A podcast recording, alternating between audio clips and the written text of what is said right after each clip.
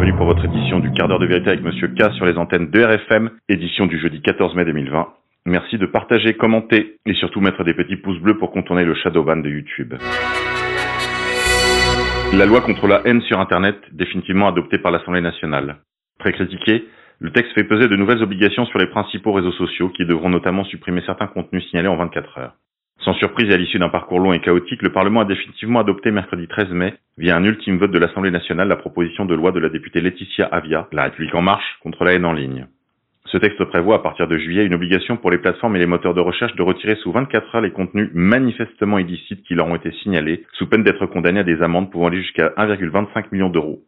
Sont notamment visées les incitations à la haine, la violence, les injures à caractère racial ou religieux. Ce texte est pourtant vertement critiqué, aussi bien à droite comme à gauche, mais aussi par des instances telles que le Conseil national du numérique, la Commission nationale consultative des droits de l'homme, ou des associations comme la Quadrature du Net. Tous accusent ce texte de faire reculer la liberté d'expression en confiant à des acteurs privés d'importants pouvoirs en la matière. Les opposants au texte craignent notamment que par peur des amendes et en l'absence de sanctions significatives pour surcensure, les réseaux sociaux soient incités à supprimer des contenus pourtant légaux. La relative absence du juge, garant des libertés individuelles dans le dispositif, a aussi fait polémique. Le tout sera contrôlé par le Conseil supérieur de l'audiovisuel. Une remarque sur le vote. Les députés dits d'opposition LR, les républicains, ont assez massivement voté pour ce texte. Souvenons-nous-en. Avia encore. Après l'affaire du taxi que Laetitia Avia avait mordu et qui avait gravement porté atteinte à sa crédibilité, voici que des communications privées par texto entre Laetitia Avia et ses collaborateurs parlementaires ont été publiées par le site de journalisme policier Mediapart. Dans ces échanges, Laetitia Avia use indistinctement de propos considérés comme homophobes, racistes, le tout dans un climat d'abus et de harcèlement moral. Comme le disent nos confrères de la rédaction de Égalité et Réconciliation dans leur très bon papier intitulé Tempête de merde sur Laetitia Avia accusée de racisme, de sexisme et d'homophobie, le papier de Mediapart est meurtrier, il n'y a pas d'autre mot. On découvre une Laetitia Avia inversée, retorse, moralement horrible. Et ne comptez pas sur nous pour ironiser sur son physique ou sa couleur de peau. Elle insulte souvent les députés qu'elle n'aime pas de pute. Elle se moque aussi beaucoup de leur physique. On se doutait bien, après sa sortie sur les haters, qu'elle avait suffisamment de haine en elle pour tomber sous le coup de sa propre loi, et c'est ce qui est arrivé. Dans les cordes, le député anti-haine qui maîtrise à peu près toutes les haines possibles a réagi ce 13 mai sur Twitter. Je n'ai jamais été raciste ou homophobe, au contraire. Mon parcours politique n'a d'autre raison que la lutte contre le racisme et toutes les discriminations, et je ne reculerai pas dans ce combat. Cette loi a été portée par Laetitia Avia, à laquelle on a pensé probablement pour pouvoir utiliser l'argument antiraciste. La réalité est tout autre. Laetitia Avia a fait cela pour le compte de Francis Khalifa et Gilles Taïeb du CRIF. Antichristianisme. Le pic de Saint-Loup dans l'Hérault a été l'objet d'un acte de vandalisme durant le week-end précédent le déconfinement. La croix de fer haute de 9 mètres a été percée et sciée à sa base. Son extrémité se retrouve suspendue face nord menaçant de lâcher à tout instant. La nouvelle s'est répandue lundi soir comme une traînée de poudre. Un employé municipal et un adjoint à la mairie de la Casse-Vieille étaient ce mardi matin à pied d'œuvre pour fixer la croix et éviter qu'elle ne plonge dans le vide. Frédéric Bonidan et François Denis ont percé la roche pour stabiliser la croix et entourer la base d'un garde-corps afin d'empêcher les d'y accéder. Pour eux, les auteurs de cet acte sont sans doute tombés en panne de batterie. Ils n'ont pas réussi à la scier en entier. Elle n'est pas tombée dans le vide. Pour l'élu, les auteurs de cet acte malveillant font fausse route. Il faudrait apprendre à ces pauvres gens ce qu'est la laïcité. C'est le respect de tous les cultes. Ils confondent anticléricalisme et laïcité. Des tags Pic Saint-Loup laïque, Witch Power et hérétique ont été inscrits au sommet. Monseigneur Carré, archevêque de Montpellier, commente. La croix située au sommet du pic Saint-Loup depuis plus d'un siècle a été abattue. Cet acte de vandalisme nous blesse tous et atteint tout spécialement les catholiques, car ils reconnaissent dans la croix le signe de leur foi. Censure. YouTube supprime la vidéo de nos confrères de l'émission Faits et documents sur le coronavirus. Après avoir baissé le nombre de vues de la vidéo d'Alain Soral Réflexion sur le couillonavirus, le site d'hébergement de vidéos YouTube s'illustre encore une fois en supprimant la vidéo Faits et documents, l'émission 6, Coronavirus, le nouvel ordre mondial à qui tout double. Cette exceptionnelle vidéo qui aborde les thèmes les plus décisifs du moment et dévoile les arcanes du pouvoir réel, enfance de Macron, rôle d'Alexis Collère, les motifs de Jérôme Salomon, colonisation de la France, vol des stocks d'hydroxychloroquine venait d'atteindre 173 000 vues sur YouTube. La voilà supprimée sans aucune autre justification autre que le fameux règlement de la communauté. Heureusement, grâce à ERFM, vous avez toujours la possibilité d'écouter et de télécharger l'émission en podcast. Je vous signale également sur les antennes de RFM la récente publication du Café des Antigones épisode 10, La France en PLS. Le Café des Antigones est l'une des nombreuses émissions de RFM, la radio en ligne en continu d'égalité et réconciliation. Le Café des Antigones se veut un espace de discussion sur les problématiques contemporaines des femmes. Les émissions sont animées par Isole Turan et Anne Troubi et nourries par la réflexion du mouvement sur les femmes, la féminité et la complémentarité. Au sommaire, de la crise logistique à la crise sanitaire, de la crise sanitaire au confinement, du confinement à la surveillance généralisée, la fin de l'état de droit. International. Deux Américains inculpés pour terrorisme après une tentative d'invasion et de coup d'État au Venezuela. Ils sont accusés de tentative d'invasion du Venezuela. Quatre jours après leur arrestation dans le pays, deux ex-soldats des forces spéciales américaines ont été inculpés pour terrorisme et conspiration, a annoncé le gouvernement général du Venezuela vendredi 8 mai.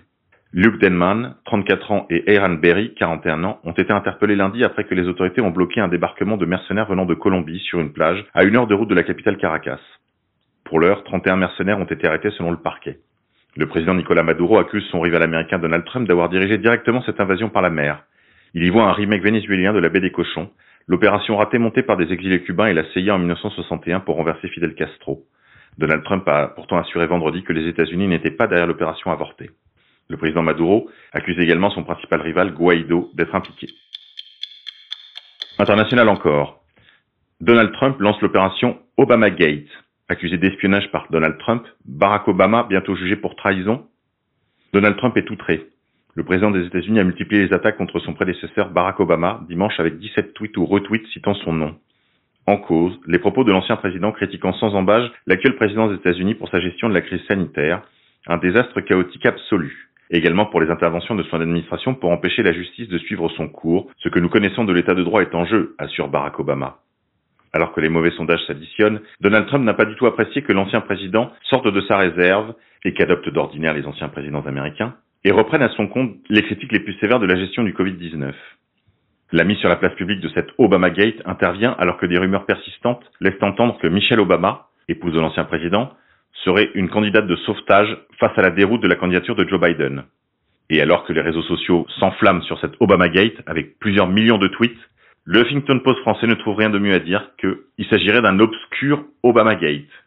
Pour plus ample information en langue française, je vous invite à regarder les derniers web journaux de notre confrère de Radio-Québec.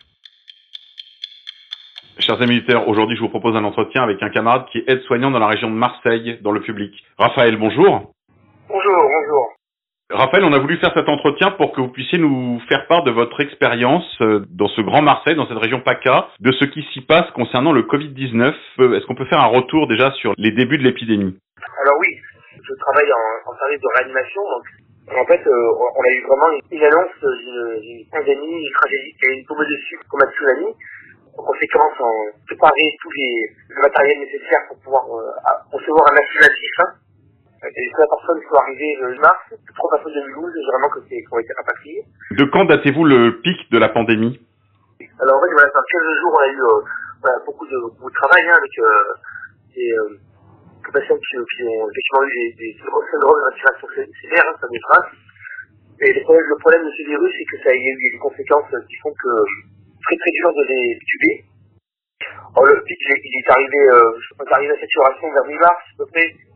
Mais euh, il y a une chose qu'il faudrait quand même signaler, c'est que euh, les patients que nous avons reçus ne concernent absolument pas la, majorité des Français. Ça reste quand même énormément de personnes avec, avec ce qu'on appelle des comorbidités, c'est-à-dire des patients qui ont euh, soit une obésité morbide, soit des pathologies initiales euh, pneumopathiques ou cardiologiques, ainsi que des diabètes.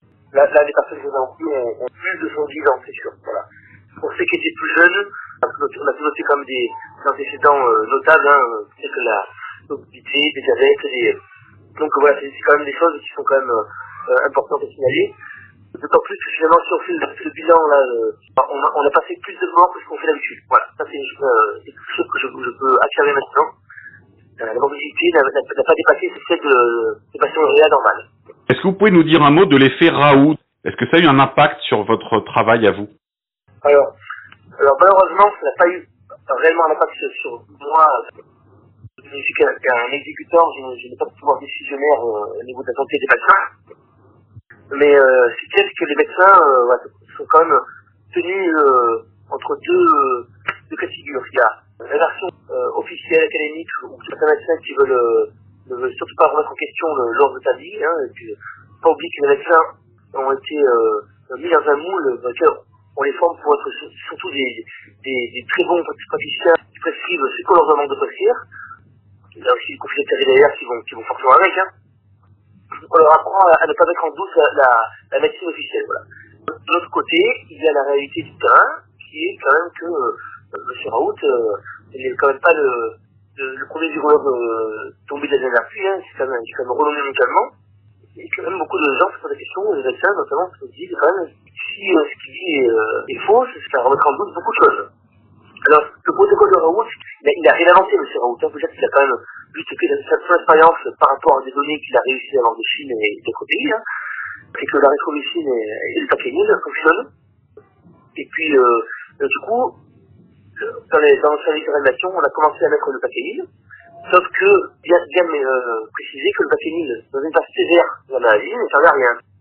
On estime que, euh, en réanimation, au moment où le, le corps est dans un état de, de choc euh, terrible, la charge virale est extrêmement nulle.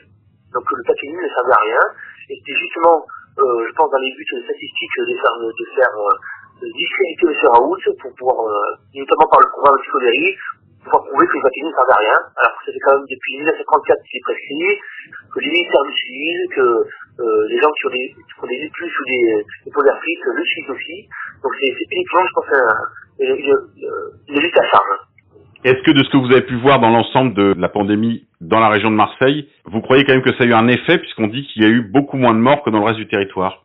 Alors, voilà, à Marseille, on n'a pas eu le, le pic euh, attendu euh, qu'on a pu voir dans l'Est, par exemple. Alors, euh, je pense qu'il y a peut-être aussi, déjà, les, les, personnes ici ont peut, ont peut être testées gratuitement à l'IHU, chose qui est à refuser dans notre pays, hein, dans d'autres régions, pardon. Euh, donc, c'est Marseille, il y a quand même eu, je crois, plus de 90 Marseillais qui sont quand même venus euh, euh, à l'IHU, hein, je crois que c'est quand même, euh, ce n'est pas rien. Et, euh, et puis il y a d'autres facteurs qui font aussi, peut-être, alors, euh, ça, le M. Raoult ne, ne, ne suit pas, parce que c'est sont des choses bon, euh, euh, comme, comme tel que l'environnement, où le, on peut expliquer pourquoi tel virus euh, se passe dans cette région et pas dans l'autre. Voilà, donc euh, Marseille est plus ou moins préservé. Alors, est-ce que c'est peut-être dû aussi à l'environnement, le, le côtier, le, le, les mitrages, voilà, je, sais, sais pas. Il y a plusieurs facteurs qui ont fait que, le virus ne, euh, se répand moins dans le sud de la France. Hein. Mais ce qui est sûr, c'est que M. Raoult, en tout cas, lui, a agi en tant que médecin et a, il a, il a, il a fait son devoir de sauver la population euh, comme, il a, comme il a pu maintenant. Autre chose aussi euh, que je peux souligner sur le cas de, du Covid, c'est par, par, rapport aux tests. Voilà. On a eu euh, quelques patients qui ont été positifs, mais après négatifs. Voilà, donc euh, les positifs, les, les tests, on, on, peut remarquer quand même que, que la, la fiabilité des tests faut peut-être en remettre en cause aussi. Voilà, il y a, euh, quand on voit le discours du, du, maintenant du président tanzanien qui a, qui a, qui a planté, qui a, qui a fait des tests sur une bataille sur, sur un mouton et, euh, et l'oiseau, bon, voilà, c'est, il y a, y a de quoi quand même réfléchir à la, la, la, la chose des tests. Et est-ce que vous avez eu à souffrir, vous, du manque de, de pays, d'équipements de protection individuelle, masques, gants, euh, fraises, surblouses? Alors oui, évidemment, ça a été, euh, ça a été un, un souci majeur hein, également. Euh, bien que notre hôpital soit quand même bien équipé, mais, mais euh, pendant, pendant 15 jours, 3 semaines, nous avons euh, utilisé des masques périmés. Bon, ben, c'était mieux que, que rien. Il fallait, il fallait faire en sorte de ne pas trop les gaspiller, hein, de garder euh, au minimum une bouche par vacciné, Raphaël, qu'est-ce que vous pouvez nous dire de votre expérience quant aux chiffres, aux statistiques du Covid? Il n'y avait plus de patients nouveaux en Covid, donc du coup on travaille sur les EHPAD. Tout ça, c'est aussi une politique voilà, on, on vise à, à, à monter les chiffres. En prenant des patients qui très bien pu laisser euh, à l'EHPAD, sans bien sûr le, les finir au niveau triple comme c'était la politique euh, du gouvernement. Et puis voilà, ça, ça, ça, montre euh, les chiffres euh, d'une manière ou d'une autre. Comme par exemple beaucoup de patients, donc un patient qui est mort, qui est décédé de l'arrêt cardiaque dans le service, hein, qui était pourtant exécuté euh, guéri parce que le test PCR était négatif, il a été quand même euh, compté mort Covid dans les statistiques. Donc il faut, se méfier des, chiffres des morts Covid parce que on voit des chiffres avec prudence. Est-ce qu'on a pas mélangé tous les chiffres? Parce que la questionnaire, c'est un continu de 15 jours par an. Celle de 2017, ça avait fait 21 000 morts. Ouais.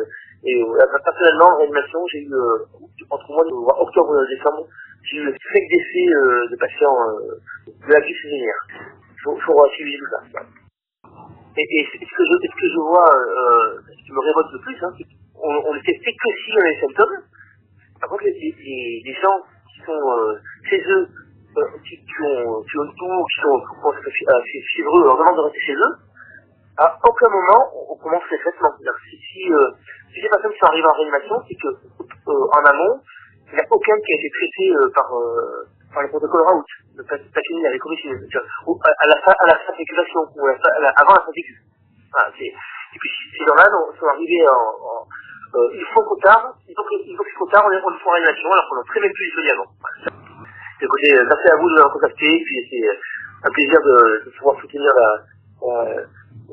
la, lutte contre, pour, la vérité, justement, hein, euh, euh, voilà, je, suis à la preuve que je, je vois, j'ai bien vu, euh, et beaucoup de mes collègues ont vu, hein, qui quand même une dichotomie totale entre euh, ce qui est annoncé à la télé, aux médias, et, et la réalité du terrain, qui en fait, euh, voilà, on n'a pas eu plus de morts que ça euh, comparé à la phase de réanimation normale.